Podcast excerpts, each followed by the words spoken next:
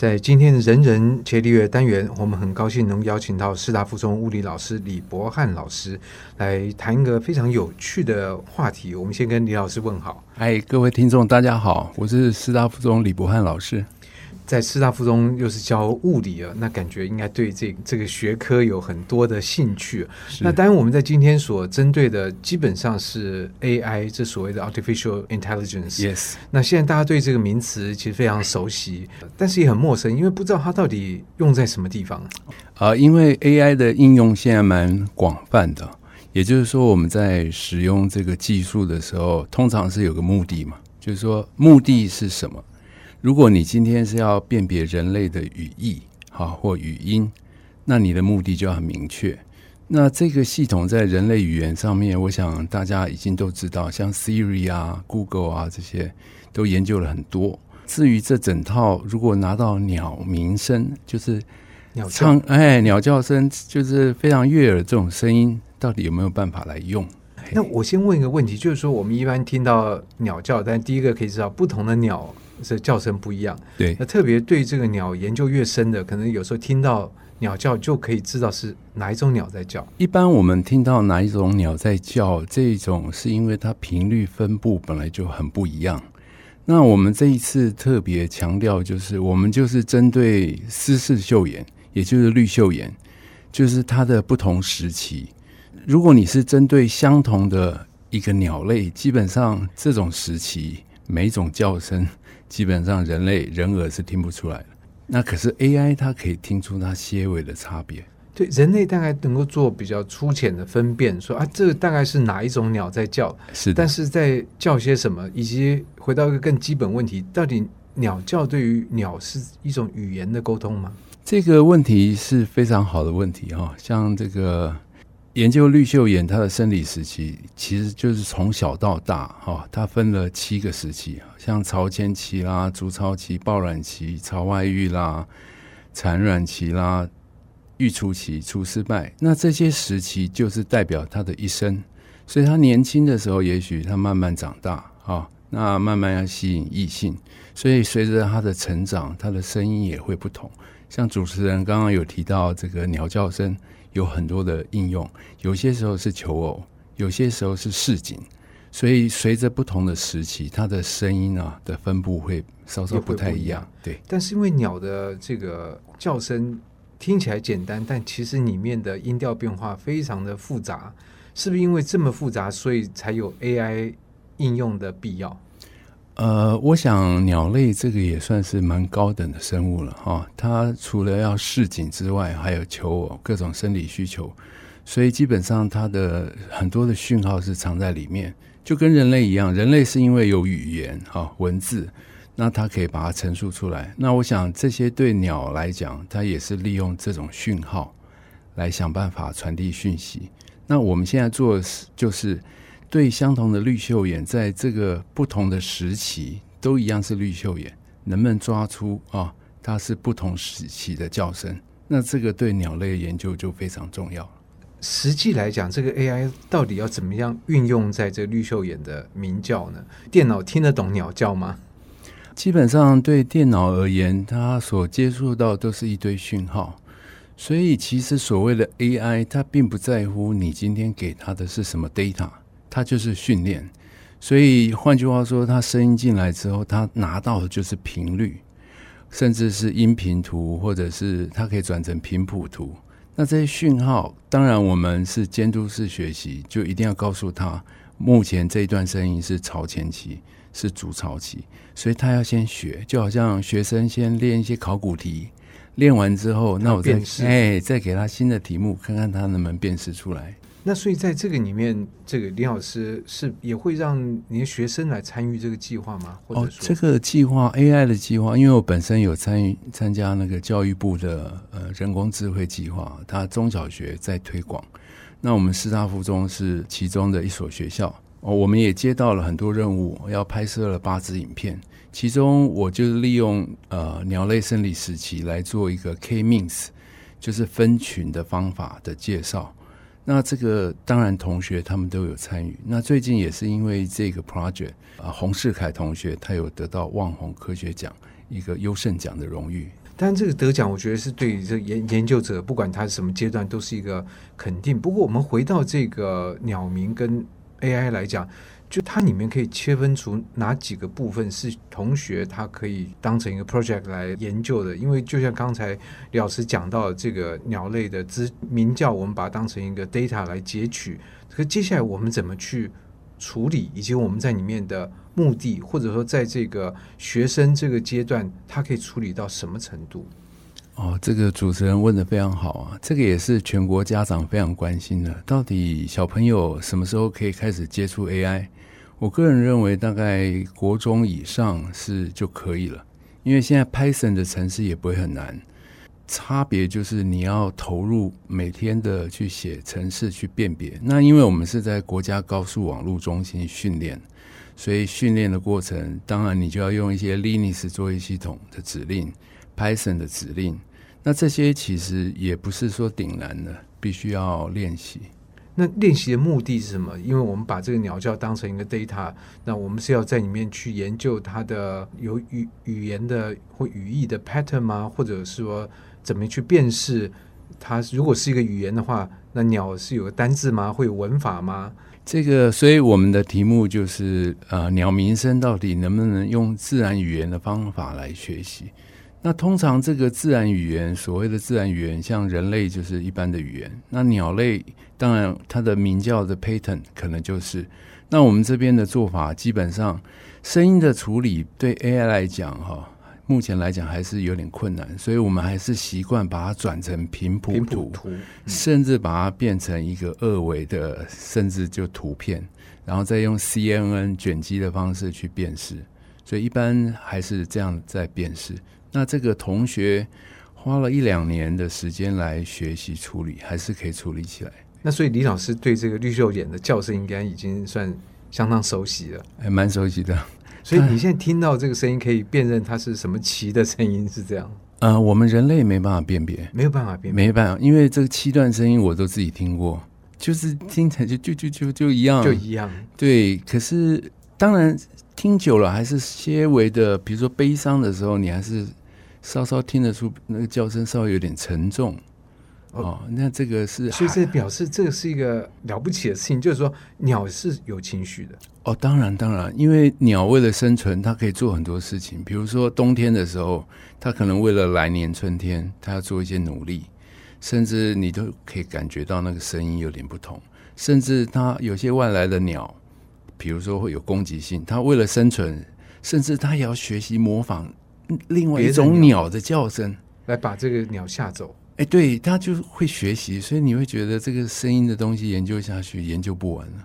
对，而且，但是这情绪是一个更高端的东西。就假设这个绿袖眼，我不知道它是呃一颗这个蛋掉下去，感觉很悲伤。哦，我们这个有一个叫除失败，就是说，他如果养育小鸟，最后小鸟死掉了，好，他会在这个小鸟旁边会有一些比较悲凄的一些叫声。那这个就是我们把它归类在几个时期，因为鸟类的这个我们毕竟没办法跟它直接沟通，所以我们可以 label 的这个期数就比较有限，所以我们标了七个时期。如果是人类的话，我们就可以分得很细啊，比如说零到三岁，三到几岁，好，切得很细啊。对这个生物来讲，我们可能就大致的分类。不过这样的一个研究，我想或许有些人，特别家长搞也会关切，就是说，哎那我们对这个鸟研究了这么多，有一些了解，那这样的研究，它可以对于研究者把这个方法运用到什么其他地方吗？它的运用性很广吗？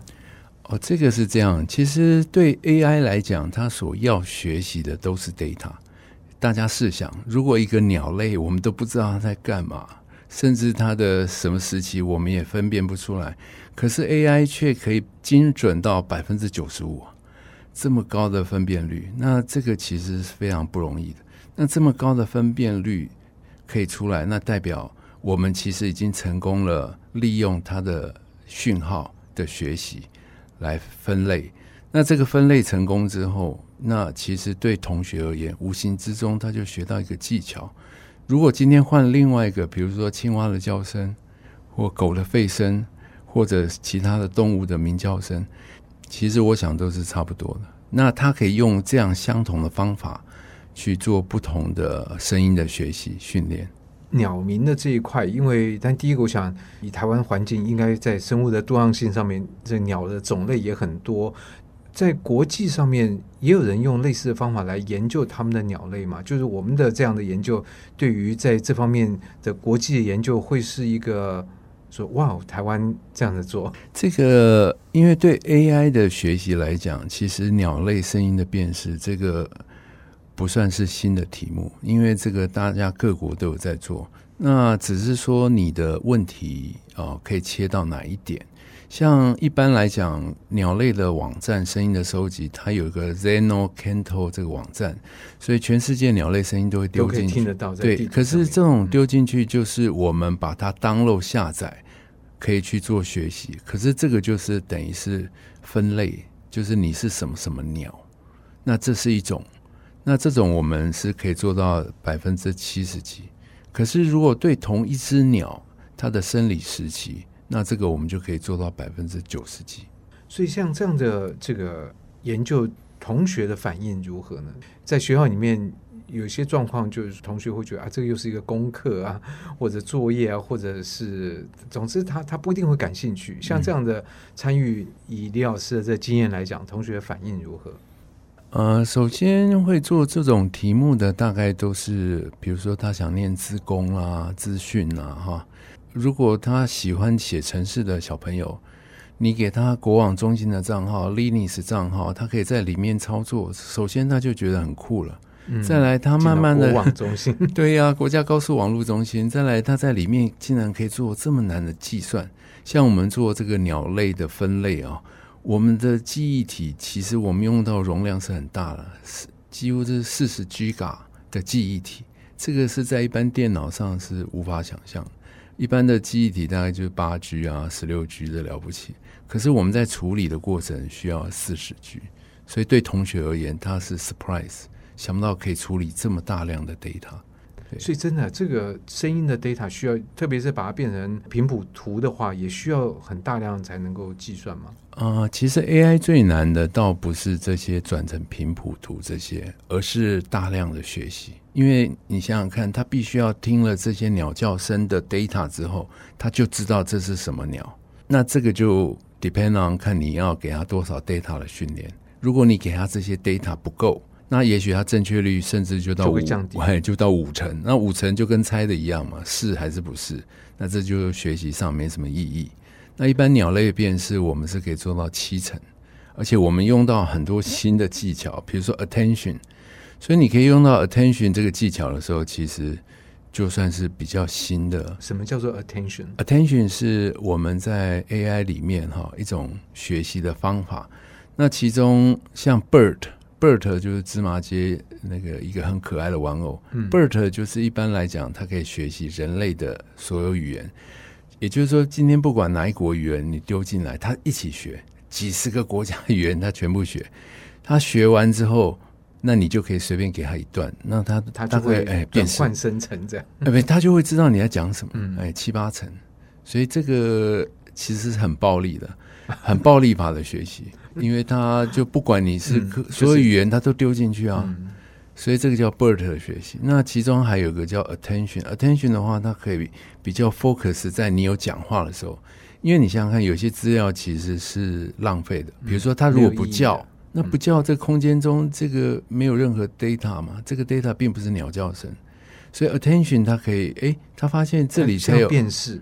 这里才有 pick，所以这里才是他要学的。嗯，那如果哎这边休息的时候他不用学，这个叫 attention，所以他这个必须要先要能够辨识说这个是他的 target，他才需要对他才去认。那这样的话，无形之中精准度就会增加了。那所以你看哦，如果同学经过这些学习训练，他知道世界上最新的方法。最快的 AI 的技术，那其实某方面来讲，他就是一个小小的专家了。嗯，那这样子对他认识这个人类社会是非常有帮助的。台湾的学习常常都考试为导向，可是这件事情在电脑城市来看是蛮有趣的。请问这个电脑城市怎么考试？这个我感觉蛮难考的，因为除非你可以完成一个 project，你才了解所有的 component 你要怎么处理。因为像傅立叶转换，那你在 Linux 下怎么转？在 Windows 大家都会用，你 Audacity 转一下，按一按就好了。可是问题在下指令的世界，你怎么转呢？对不对？那你要怎么 code TensorFlow 呢？你怎么样写 Python code 呢？那你怎么 compile 它呢？所以这个都是人类所需要学习的一些技术。那这些技术并不限制在工程师啊，甚至像我认识的这些小朋友里面，他们甚至在高中时期表现的就像是专家一样，就已经很厉害。那他也没花多少时间，他只是投入一两年，他就可以有这样的成果。所以等于说，这个 AI，我们事实上呢，我想大家对这个。名词有很多的想象，这样看来也很多的误解，因为它所牵涉的不仅是一个一个新的媒介可以被我们使用，而是我们在认知、在学习的方式，可能都要有更大的改变。是的，因为就是说，如果我们希望把它训练成无所不知的话，大家可以设想，你看光鸟类的声音就四四四十到四百 G 高的记忆体，那你等于人类行为全部的东西都丢进去让他学。那他可能也要耗耗费非常多的资源，那所以一般 AI 的处理都是问题导向。比如说，你今天是 X 光，你今天是鸟叫声，你今天是下围棋，那他就 focus 这一块。所以，变说人要提出有意义的问题，这个能力是变得非常重要啊。是的，在这方面的话，AI 就是或者我们叫做 CNN、RNN 啊这种深度学习，因为它有分机器学习跟深度学习。那 Deep Learn 看起来是比较成功的啊，因为 Deep Learn 基本上现在发展已经越来越越好。可是就是你要怎么操控它，这个还是要用程式去操控。可是它还是一个问题导向，所以如果要训练成成一个像 Wilson 那种全能的这个全民公敌这种机器人，基本上可能还有一段路要走。不过那样的一个时代，到底是美丽的时代，还是 还是让人害怕的时代？我觉得这个是还很难说。但不管怎么样，我想我们的这个世界，我们的周遭的一切，都会因为这些科技而有很大的改变。那在今天这个单元，我们很高兴能够请到师大附中的物理老师李博翰老师，从他所在进行，同时也带领同学一起进行的鸟鸣的研究来，来呃跟我们做一样介绍，我们今天非常谢谢李老师，谢谢，谢谢，谢谢主持人。